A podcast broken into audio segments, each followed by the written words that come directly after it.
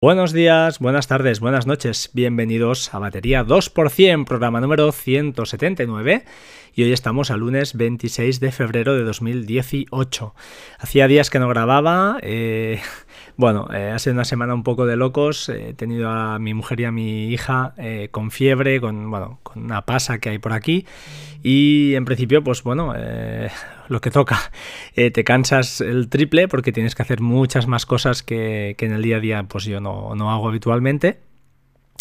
Eh, y entonces, pues bueno, eso implica que estás más cansado y no diré que no tengas tiempo, pero el poco tiempo que tienes, pues eh, grabar era un poco difícil porque eran horas ya tardías en la noche o lo que sea y te apetece pues eh, sentarte un rato con el ordenador o ver una serie en la tele, cualquier cosa.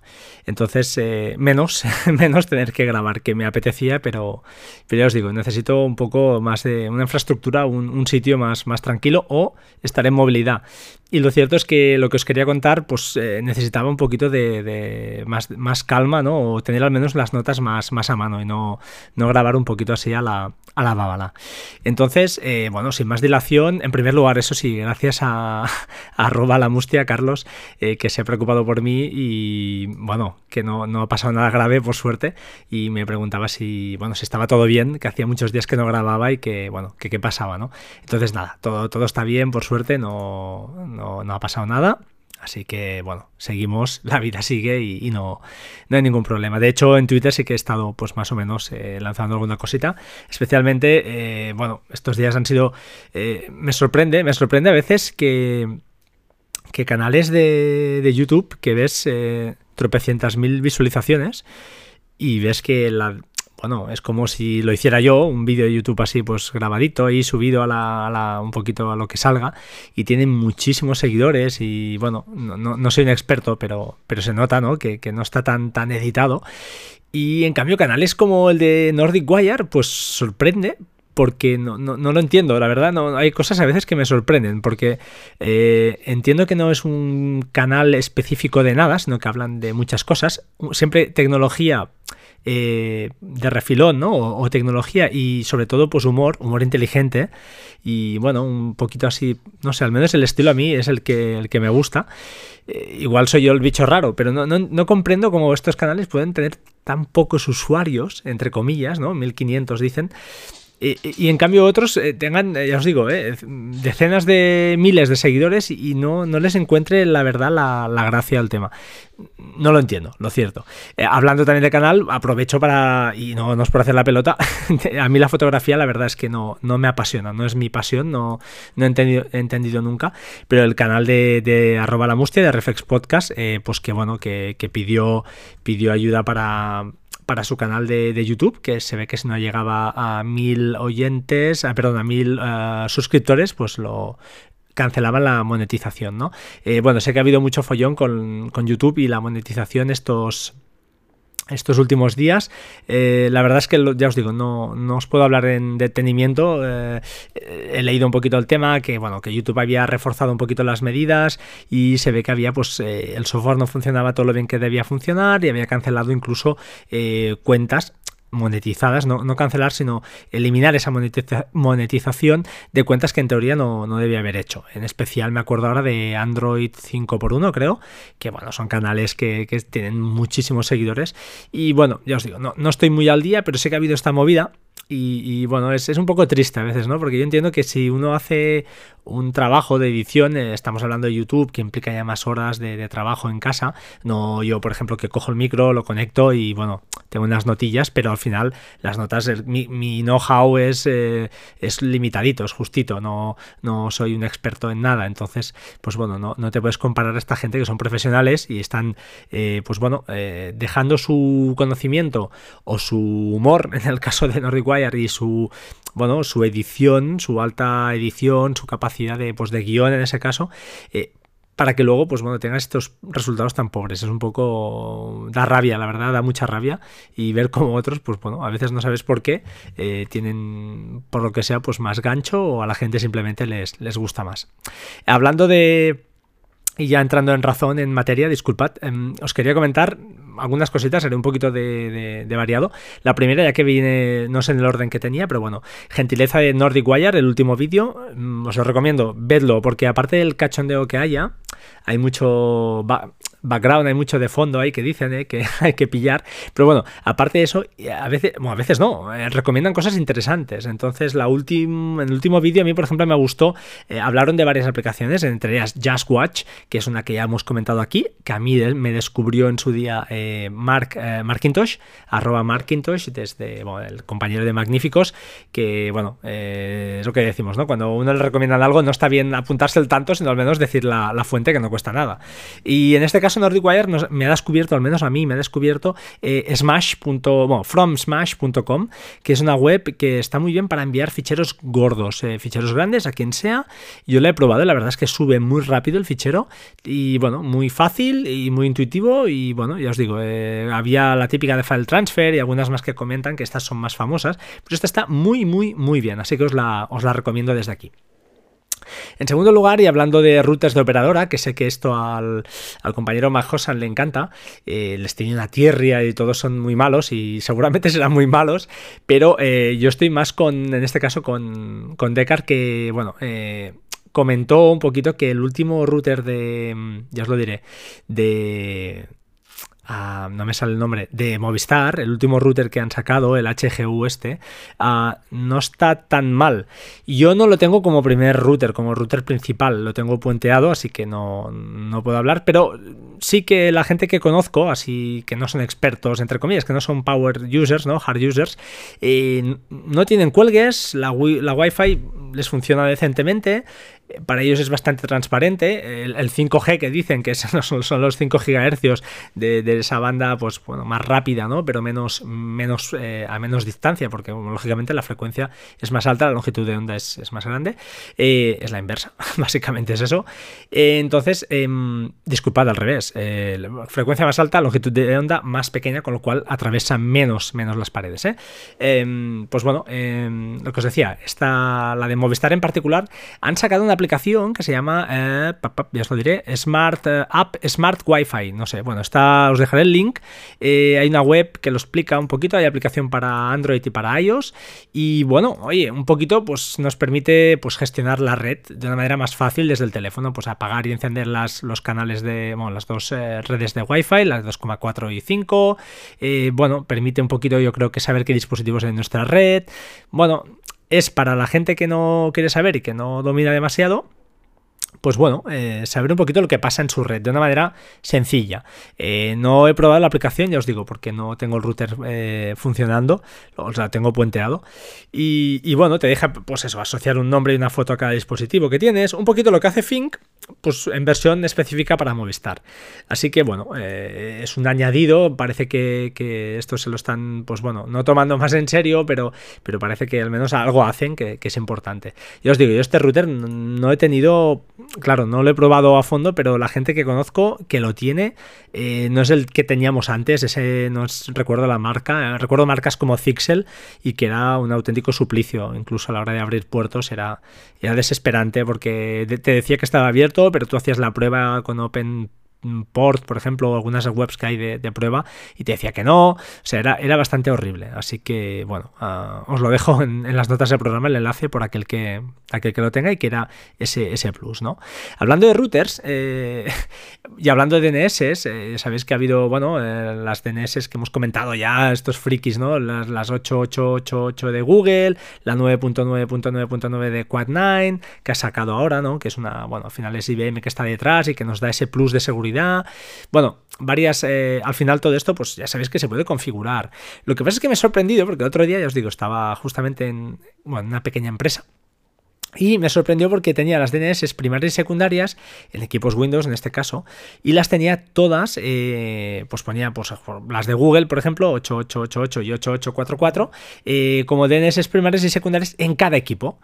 Y le dije, oye, pero no entiendo, ¿por qué no colocas la DNS primaria, por ejemplo, al menos la primaria, eh, que sea pues la de Google, en el router. Así no tienes que configurar dentro de los equipos y en los equipos colocas como DNS primaria la IP del router. ¿Vale? Mm, espero haberme explicado. Es decir, básicamente es eh, pues sencillo. Simplemente si la IP del router es la 192.168.1.1, pues en las DNS de primarias de todos los equipos, meted pues esta. Y en el router configuramos la DNS que queramos, así que eh, si algún día queremos cambiarla, simplemente nos vamos al router, cambiamos la, DNS y así todos los equipos automáticamente pasan ya a gestionar pues, todos los eh, servidores de nombre de dominio a través de, eso, de, la DNS del router. Es un pequeño truco, bueno, truco no, mm, lo daba por hecho, pero mm, por si acaso lo comento porque no lo he escuchado a nadie, a estos que saben, y creo que es una cosa bastante, bueno, obvia, pero, pero que hay que comentarla, ¿vale? Mm, ¿Alguna cosita más? Eh, sí, eh, voy a un truquillo de One Password, una chorrada, pero bueno, el otro día mm, lo probé y yo lo uso para todo, One Password. Eh, pues bueno, que sepáis que si compráis algún bundle, Especialmente ahora que está vigente el de Bundle Hand, que es bastante interesante porque lleva alguna aplicación pues, que está, está muy chula. Eh, seguro que habéis oído, habréis oído a otros podcasters hablar de, esas aplicaciones, de Forklift y bueno, alguna más que hay por ahí interesante. Eh, sepáis que, hay una opción, si os vais a Bundle Hunt a vuestra cuenta, para descargar el fichero en CSV. Entonces, si os, vais a One Password y os vais a importar eh, y seleccionáis el, tipo de archivo que, queréis, en este caso pues licencia de software, pues importáis el... primero os, deja escoger la bóveda sobre la que queréis actuar, en mi caso yo tengo dos, una para mi mujer y otra para mí, y importáis el CSV y automáticamente te crea las licencias de todas las aplicaciones que, hayas comprado en ese, en ese bundle. Queda muy chulo porque te pone el icono, el número de software, de licencia y todo el rollo, y queda, y queda la verdad queda muy bien, y es una manera muy fácil de tener el software que está comprado de una manera ordenada. Bueno, es un más a más, por si a alguien le gusta eh, y es estricto y tiene tiempo, sobre todo porque estos son chorradas que, hace, necesitáis tiempo para hacerlas y, bueno, básicamente que lo, que lo sepáis, ¿vale? Y después, paralelamente, mm, comentar, estos días ha contactado conmigo una chica eh, invidente, eh, creo que se llama Carmen. Si me estás escuchando, Carmen, disculpa si te he cambiado el nombre, porque lo voy a mirar, porque esto es horrible, ser mala persona, tío, no, no leer sí que yo diría que era Carmen, María del Carmen, disculpad, María del Carmen, y ah, bueno, me comentaba si era posible, había escuchado un par de podcasts de Workflow, pero lógicamente yo entiendo que la complejidad de estos eh, workflows que hice atacando a API, a APIs, eh, pues son, son realmente difíciles. Entonces me preguntaba eh, una manera de traducir un texto. Ella su intención es copiar un texto y traducirlo y que le quede copiado. Em, la manera fácil es utilizar el propio objeto que lleva de traductor em, Workflow, pero la traducción que hace es a través de eh, Microsoft, si no estoy equivocado, ¿vale? Entonces esa traducción es eh, pobre. Yo he probado Microsoft, he probado Yandex, que es un, un, workflow que no sé si lo colgué, pero bueno, sí que tiene una API gratuita y se puede probar y bueno, traduce. Y luego al final me encaparré, me encaparré porque yo creo que estaremos de acuerdo en que eh, Google es el mejor traduciendo, al menos de forma automática. Luego hay servicios de traducción eh, ya de pago y que envías un texto y ellos, oye, mm, hay un tío ahí detrás y te traduce no literalmente, sino te da el sentido de la traducción, ¿no? Entonces, bueno, esto ya es eh, cosas muy específicas. Para el caso que María del Carmen quería, eh, yo lo que he hecho al final es pelearme un poquito con la, con la API de Google y eh, le he enviado los, un ejemplo, este son dos, este es uno, y lo que hace, eh, pues bueno, eh, no lo he colgado todavía, lo colgaré cuando pueda porque el hecho de conseguir la, activar este servicio en Google no es trivial, entre comillas, no es trivial. Y aparte que no es gratuito, es gratuito durante un tiempo, pero luego este servicio es de pago. Y creo que recordar que eran 20 euros por millón de palabras. Yo mi, mi bueno, mi, ya os lo diré, mi, mi recomendación para ella era que si realmente le iba bien lo pagara, porque la traducción que hace está muy, muy mm, superior a, otras que he probado, al menos yo personalmente. Tampoco lo he hecho a lo bestia, pero vale la pena. Entonces, bueno, que lo sepáis o que lo sepas, María del Carmen, que te envié el correo. No sé si lo has recibido, recibido porque no me has dicho nada, pero supongo que sí. Y por otro lado, le envié de nuevo el workflow que colgué, que colgué en su día, que estaba bastante bien, que es de utilizando la Microsoft Vision no sé qué, que simplemente lo que hace es utilizar la inteligencia artificial de, de la red de Microsoft, que debe tener algún, pues eso, algunos servidores ahí, algunas máquinas eh, trabajando en ese, en ese tema. Y lo que hace es que tú cada vez que le pasas, coges una foto, esta foto eh, se sube a sus servidores, hay un, bueno, una inteligencia artificial, una AI o un machine learning, ¿no? Que nos gusta más, que sabe, te describe con palabras lo que, lo que hay en esa foto. No a un nivel muy, muy profundo, pero que para una persona invidente, pues puedes llegar a ser interesante. Esta API que tiene validez un mes. Yo también se lo colgaré en un futuro podcast. Esta es mucho más fácil de obtener, hay que registrarse y ya está, y te da dos, dos eh, eh, tokens pero bueno, eh, que lo sepáis que, bueno, que está ahí y si alguien más lo quiere, pues bueno, se ponga en contacto conmigo y, se lo cederé uh, sin problema. Y finalmente, y hablando ya de cosas pues, más eh, complejas, quería hablar de una cosa que, estoy usando hace ya tiempo. Y el otro día, pues bueno, me acordé y digo, ostras, esto no lo he comentado en un, en un podcast, yo creo. Eh, es un script de Hazel. Hazel es esa aplicación para macOS que nos permite realizar maravillas, ¿vale? Más, básicamente son maravillas en la cual tú añades carpetas y a estas carpetas les puedes decir que hagan cosas según los ficheros que, hagan, que caigan ahí dentro. Si es un PDF, pues por ejemplo, puedes decir que le pase un OCR, que le cambie el nombre y que lo guarde en la carpeta que toque, no sé, mil historias. Puedes hacer virguerías, ¿de acuerdo? Ya he hablado varias veces de él. De hecho, sorteamos aquí una licencia, dos licencias y dos libros eh, de Hazel, eh, con lo cual, pues bueno, hablamos bastante. Y hoy os quiero compartir una, bueno, una un script, bueno, una, una oh, ¿cómo lo diría? Una manera de hacer que, imaginad que yo cuelgo un ah, PDF de, yo qué sé, un extracto bancario o una nómina, yo qué sé, y queréis protegerlo.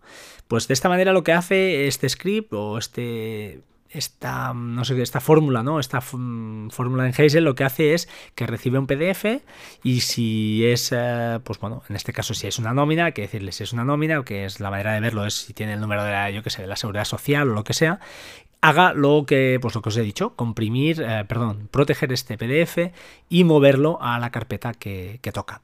Para hacer esto he usado una herramienta, pues, se puede hacer de, varias maneras. Yo sé dos. Una es eh, la que me explicó en su día o me dio la idea en su día Eden Expósito, que era eh, pues usar Automator desde Mac. Y la otra que me gusta más es utilizar, en este caso, una, una, herramienta que se llama, ya os lo diré, que no me sé, CFPD, estoy diciéndolo bien, a ver si lo digo bien. Lo tengo por aquí. Eh, pues a ver si lo veo. Tic, tic, tic, tic, tic. CPDF. CPDF. Cáceres, Palencia, Dinamarca, Francia. Y esto lo que hace es un. Bueno, nos permite encriptar PDFs, eh, ¿vale? Es una nomenclatura, es mediante una eh, instrucción de terminal. Entonces, bueno, básicamente aquí en las notas del programa os he explicado un poquito cómo hacer esto estas, estas cosas. Y, pero desde lo básico, es decir, para probar scripts en Hazel, lo primero, lo mejor es probarlos en el propio terminal, ¿vale? De, de, de macOS. Es lo más fácil, eh, entonces mm, hay cosas que son pues truquillos y cositas básicas que voy a comentar así por encima, pero lo más eh, sencillo para vosotros es sentaros delante de vuestro Mac, abrir las notas de, este episodio y probarlo, ¿vale?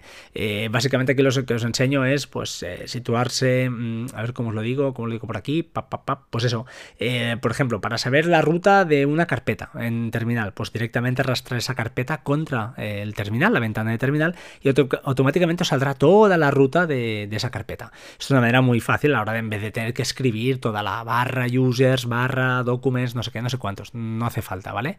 Em, otra cosita que se puede hacer también, por ejemplo, en, en terminal muy sencilla, es que si pulsamos la tecla Alt y movemos el cursor del ratón, nos podemos colocar en cualquier lado, podemos escoger en qué carácter nos queremos colocar. Porque a veces tenemos un carro ahí, queremos editar una palabra que está en medio y no sabemos, hay que moverse ahí todo el mundo clicando la, la flecha de izquierda ahí, corriendo carácter a carácter. Pues ven, pulsando Alt y con el ratón os podéis meter, os podéis colocar donde queráis, ¿de acuerdo? Es otra manera que, bueno, que está chula. Eh, manera fácil de crear un script, pues un fichero de texto, eh, añadir el hashtag eh, asterisco barra bin barra sh y bueno, ahí empezará a poner cositas. Eh, la sintaxis, no entraré mucho en la sintaxis, esto es mirar pero básicamente eh, hay que hacer dos pasos para probar este script. En primer lugar, el chmod 755 y el nombre del fichero, que lo que hace es eh, pues cambiar los permisos de este, de este fichero para que se puedan eh, ejecutar, cambiar el read write o bueno, hacerlo pues eso, que, se, que pueda leer y escribir y ejecutar el archivo. Y también importante, muy importante, que para probar un ejecutar cualquier programa, cualquier script, hay que poner punto y contrabarra. esto es típico de Linux, ¿vale? Cualquier nombre fichero va precedido de punto y contrabarra para, para ejecutarlo. En caso de que sea un SH, un PI, un Python. Bueno, Python no, porque Python hay que colocar Python, espacio y el nombre del fichero y diría que también lleva el punto. Diría que sí, si no ya me corregiréis. Eh, entonces, pues bueno, básicamente que CPDF es una herramienta cojonuda, con perdón, para poder eh, hacer esta tarea desde Hazel, porque lo que haremos será que cuando tengamos este, este script que nos funciona, o, esta, al final es una instrucción, es cpdf eh, guion opciones, eh, nombre fichero, eh, guion opciones. Básicamente es un poquito esto. Hay una ayuda y estas, estas aplicaciones que corren desde terminal pues funcionan normalmente así. El guion y una letrita es la que da pues las opciones. O en este caso no es una letrita, se pone guion encrypt y le pones AES 256 o pues bueno, el, y el password.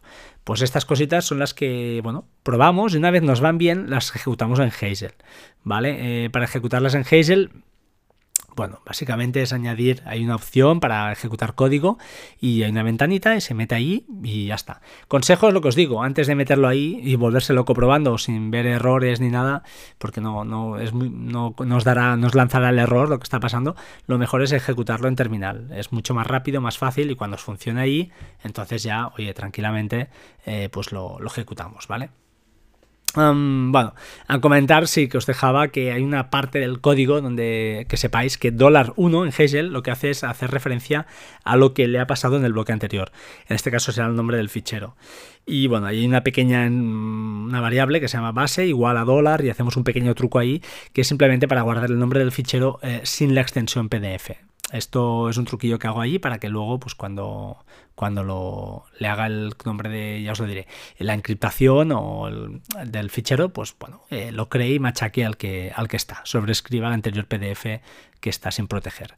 Eh, bueno, espero que ya os digo, os haya quedado más o menos claro, sé que ha sido un poco peñazo, pero bueno, lo, lo más sencillo es que os sentéis y que sepáis que con Hazel, al final la idea es esta, con Hazel y corriendo aplicaciones de terminal, se pueden hacer de todo. Como os dije en su día, pues con los vídeos, gracias al libro de Expósito, pues conseguí automatizar muchísimo eh, la copia de seguridad de mis, de mis vídeos, cómo los renombra, cómo los mueve en las carpetas que toca y básicamente lo único que, hay que hacer es una labor de, control y bueno, saber lo que está pasando.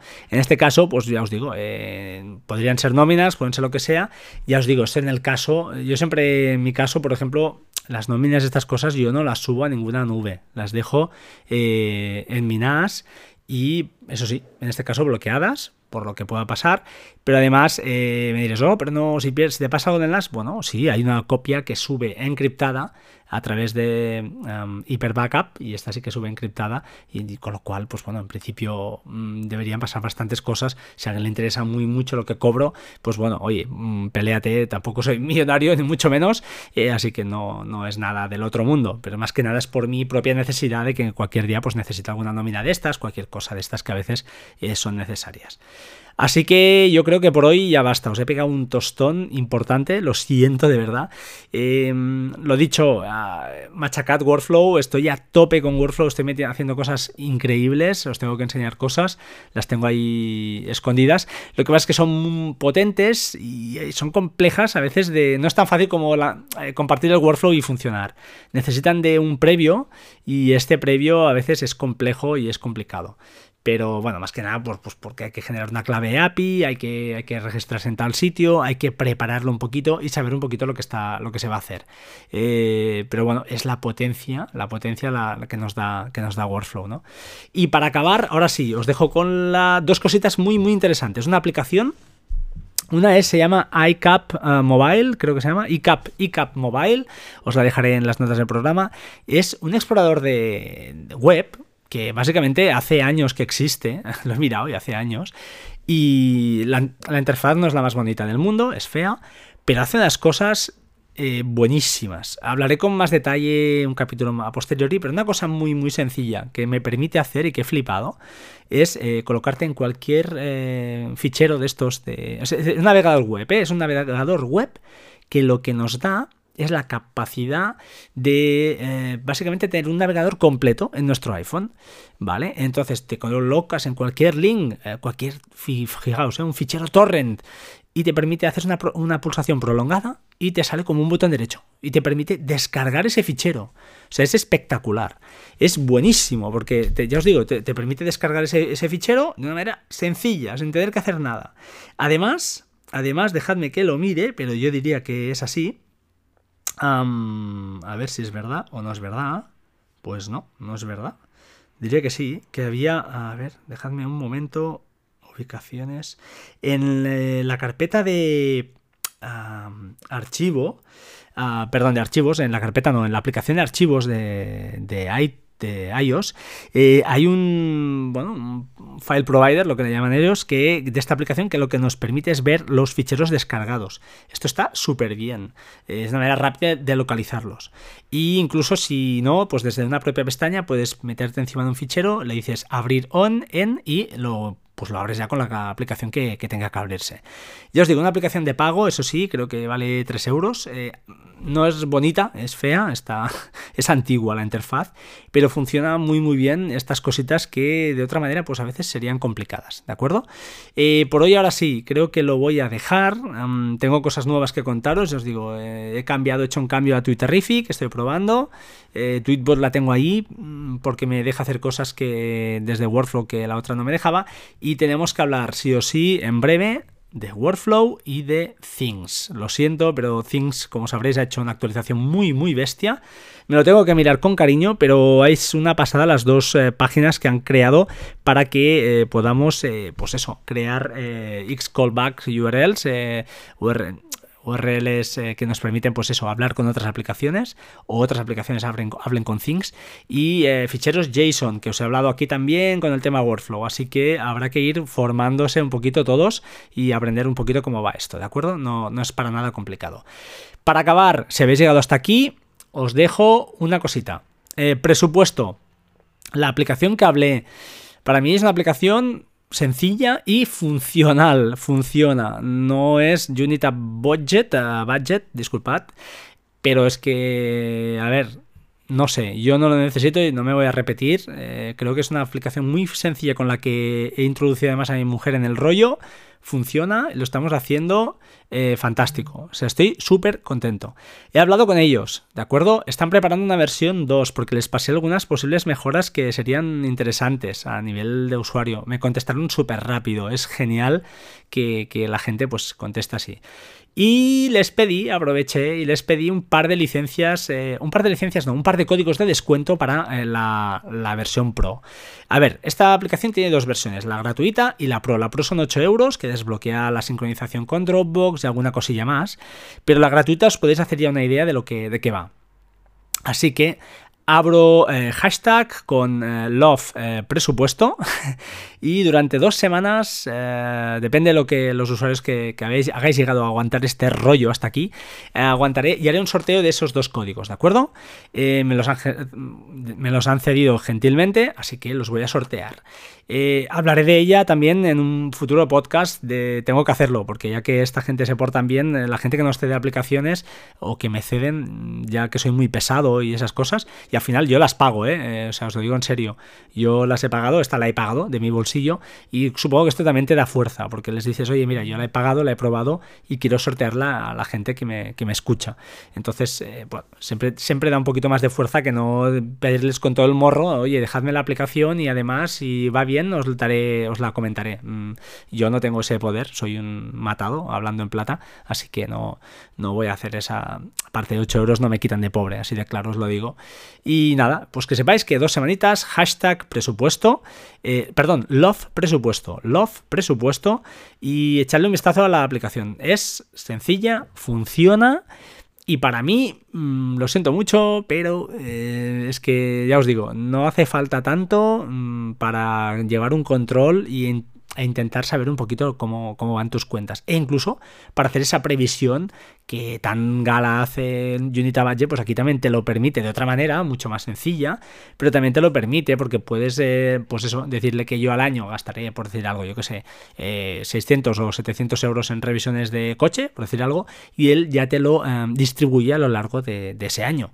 Mm, por lo que, bueno, estoy de acuerdo en que Unita Budget seguro, seguro que le da mil patadas, por eso vale lo que vale y seguro que vale hasta el último euro. pero yo no, no es para mí. Entonces, cuando yo os hablo de lo que es para mí. Hay mucha gente que necesita otra cosa. Oye, perfecto, ¿eh? el mundo es libre, bueno, más o menos libre, y, pero casi. Y los que, al menos en ese aspecto, de momento no, no nos van a, a multar. Sin nada más, un abrazo, eh, nos vemos pronto y siempre me digo lo mismo, pero al final es así, eh, sed buenas personas, intentad al menos serlo y si tenéis ese momento de cabreo, de enfado, mm, pensad que la vida es corta, intentad eh, bueno, ser buena gente y si tenéis hijos sobre todo, que hay que dar ejemplo a nuestros hijos e intentar pues, mm, hacerles ver que el mundo no se acaba en nosotros, hay que ser ancho de miras, que hay personas que piensan diferente y que no por eso pues eh, tenemos que ir a por ellos y esas cosas que se han puesto muy de moda últimamente y que la verdad eh, da igual, da igual lo que penséis ser eh, de una manera o de otra, pero si fríamente creéis que eso es un buen ejemplo, tenemos un problema todos, todos. y digo el nivel educativo, entonces tiene un problema. Yo no quiero eso y quiero lo contrario, quiero que la gente se entienda hablando y que los puntos de vista diferentes pues se arreglen hablando no pegando, ni maltratando, ni insultando, que en Twitter hay, y ni creando odio, que es lo que está pasando. Y hablo en general, no voy a hablar en un lado o en el otro, en general. Veo cosas en Twitter que no me gustan, y ya está, punto. Entonces, eh, la verdad es que se me revuelve el estómago ver como gente que en principio está muy formada, eh, escupe lo que escupe y suelta lo que suelta. Eso es odio, pero destilado. Eh, yo por mi parte no lo siento así, así que ya os digo, y desde aquí tengo oyentes, por ejemplo Javi, que hace mucho que no hablamos, de Madrid, y nada, que, que somos amigos y no, y no pasa nada. De acuerdo, un abrazo y como siempre, sed buenos, chao chao.